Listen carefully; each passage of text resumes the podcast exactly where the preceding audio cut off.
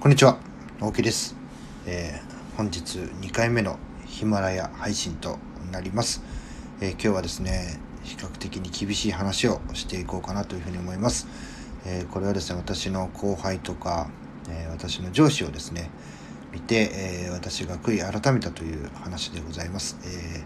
地獄を見よという話なんですけども、え、僕もね起業する時とか何か新しいすることをする時、えー、これ過去の自分ですね。は非常に浮かれてました、えー、まるでね、えもうすでに成功したかのように、え飲みまくったり下げまくったりなんていうのをしてね、え実際にじゃあ新しいことを始める初日というのを迎えていたわけです、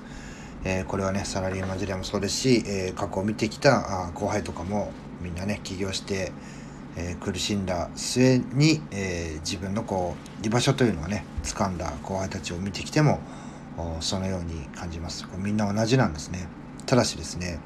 私もそうですけど何でもそうです、えー、課長になった時部長になった時、え 苦しみながら成功自分の中ではねステップアップまあ成功というかねステップアップっていうのを、え実現し、え過去よりも新たなね挑戦をした自分の方が、えー、て言うんですかね、大きな成果を上げてるってこれはね、間違いのないことなんですけども、まあ、そこでね、やっぱりね、あの、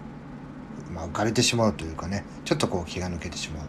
まあ、自分もね、過去、課長になった時よりも部長になった時の方が大きな成果を苦しみながら出して、えー、起業したわけですけども、その大きな成果を出した時にですね、もうこれだったらね、起業して、もう思い残すことはないと、えー、自分の目標以上のものを達成したと。まあ100%じゃなくて200%ですね、えー、達成したと。で、それをね、えー、こう、弾みにして、えー、起業しようというふうに思った時にですね、えー、それそれは僕よりももう先に、えー、起業した、えー、上司のもとに足を運びました。まあ言ってしまえばねその上司が在籍していた時の成績を超えたわけですから僕はねもう胸を張ってねそういうものを材料を持ってね、えー、起業しますと。なので いろいろとアドバイスをしてくださいというようなことを言うためにね、えー、上司のもとに行きました、えー、そしたらですね、え僕はその上司の輝いてる背中生き生きとした姿そういったのを見てね、え起業というものを志すようになったんですが、えー、ある一定の成果を出してその人を超えたと。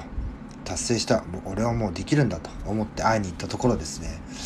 えー、想像も絶するような姿になっておりました。というのがですねもうとにかく、えー、僕のことには目もくれず「えー、こんにちは」って言ってね、会社に入っていってももう必死で何かををやっているというかね。でそのやってる姿をふと見た時にですね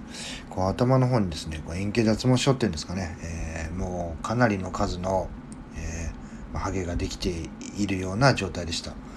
でそれを見た時にね僕はもう自分がそういう何ですかね、まあ、安心というかねこう喜びというか俺はここまでやったんだみたいな達成感そして胸を張ってえー、そこの上司に会いに行くというような気持ちっていうのがですね一瞬にして消え去りました、えー、それはなぜかと言いますと僕よりもねはる、えー、かに能力があってはるかに動きの速い人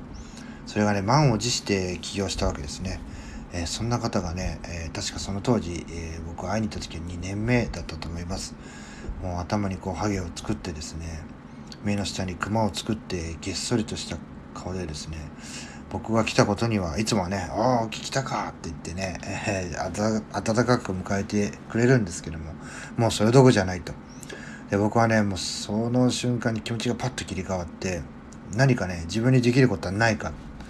まあ、あの、私もその経験した業務では、えー、業種ではありますので、えー、すぐね、こう、自分なりにですけども、寄り添わせていただきました。そこでね、いろんな話を聞いたときに、あ、俺はね、まだまだぬるま湯に使っているんだなということに気づきました。そしてね、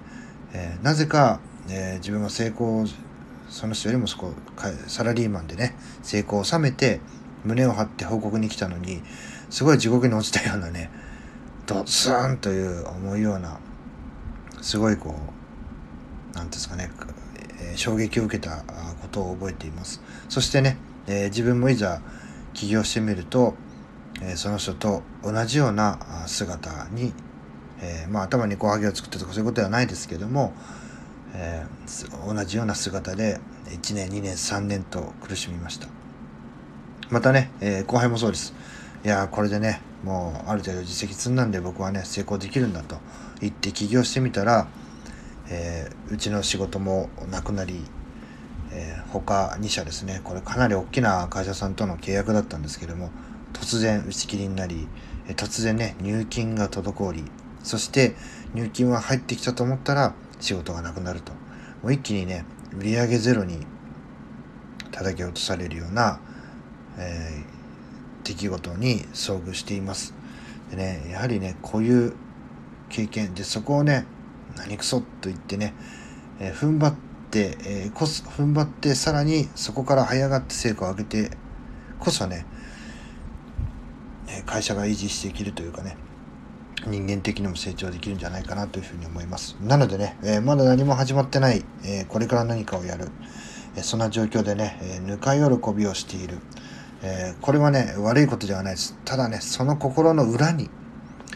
え、何をしなきゃいけないのか、まだね、何も始まっていない。じゃあ、始めるために、えー、どうしていかなければいけないのかということはね、常に考えて行動していかないと、え地獄に落ちますよという話をしてですね、2回目の配信を終わりにしたいと思います。え最後まで聞いていただきありがとうございます。えこれは自分に対しての戒めでもあります。それではまた次の配信でお会いしましょう。さよなら。